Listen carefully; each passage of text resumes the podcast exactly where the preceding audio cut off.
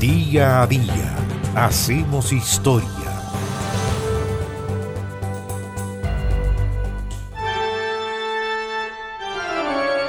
El 9 de diciembre de 1821, Bernardo Higgins inauguró el Cementerio General de Santiago. No fue una cosa menor porque venía a solucionar un problema grandísimo. ¿Por qué? Bueno, porque hasta entonces los muertos eran enterrados en las iglesias o en improvisados cementerios. No había orden, estaba el peligro de las epidemias y muchas iglesias ya no daban abasto. Por ejemplo, había un cementerio improvisado para los que morían en el Hospital San Francisco de Borja, y que estaba en la llamada Calle de las Matadas, que es la actual Calle Santa Rosa. Otro cementerio estaba junto al convento de San Francisco, la Alameda, y por último uno en la actual Calle 21 de Mayo, donde eran enterrados los que morían ahorcados en la plaza. Algunos dicen que no eran pocos. Por lo tanto, si se hacen excavaciones por allí se encontrarán huesos. La inauguración de ese cementerio, el para los ahorcados, fue el 9 de julio de 1726 cuando llegó en procesión desde el cadalso, con gran aparato de alguaciles y a toque de caja, el cuerpo de un ajusticiado que llegaba para recibir cristiana sepultación. Era el cuerpo de un famoso bebedor, que cuando se emborrachaba en las bodegas, tenía la costumbre de sacar a relucir un enorme y afilado cuchillo para trabar pendencia y dejar tendido de un golpe a más de un compañero.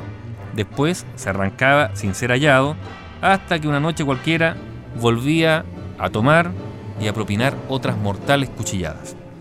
A esa persona la ahorcaron, como se ahorcaba en esa época, o sea, en la plaza, en la plaza de armas de la capital, y después serán enterrados en este cementerio del que contábamos en la actual calle 21 de Mayo. Mientras tanto, ¿qué ocurría en esa época con los cuerpos de los no católicos? Lo que se llamaba disidentes. Bueno, esos cuerpos eran simplemente dejados, dejados en un costado hacia el lado oriente del Cerro Santa Lucía, hacia donde hoy puede apreciarse el Castillo Hidalgo, hacia ese sector. Años después, el intendente Benjamín Vicuña Maquena erigió en ese lugar un monolito. Escribió Vicuña Maquena. La estatua de los herejes recuerda uno de los más dolorosos episodios de nuestra civilización, cuál fue el entierro que se hizo en la explanada del Castillo Hidalgo de los primeros protestantes que después de la independencia, ya que antes no existía ni uno solo, fallecieron en Santiago. Es esta una bonita y bien acabada reproducción de la estatua de Maturín Muró, se lee en una plancha de mármol, a la memoria de los expatriados del cielo y de la tierra que en este sitio yacieron sepultados durante medio siglo. Benjamín Vicuña Maquena quiso reparar esto de votar los cuerpos de los que no eran católicos. Según cuenta Marco Antonio León en su libro Sepultura Sagrada, Tumba Profana, la inauguración del cementerio general se materializó el 9 de diciembre de 1821. La apertura dio origen a una gran fiesta colectiva, donde se desbordaron los ánimos. Eso sí, a esa inauguración oficial no siguió una inauguración de hecho. En ese primer día no se sepultó ninguna persona en el cementerio. La llegada de lo que podríamos denominar primeros moradores se hizo la noche del 10 de diciembre.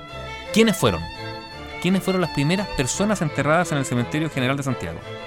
Fueron María Durán y también María de los Santos García y Juan Muñoz, estos dos últimos eran unos niños. Fueron conducidos al Campo Santo desde el Hospital San Juan de Dios, donde habían muerto. Tres días después, una monja, Sor Ventura Fariña, se convirtió en el primer cuerpo en ser sepultado en uno de los recién creados nichos del Cementerio General, Cementerio General de Santiago, inaugurado por Bernardo Higgins el 9 de diciembre de 1821.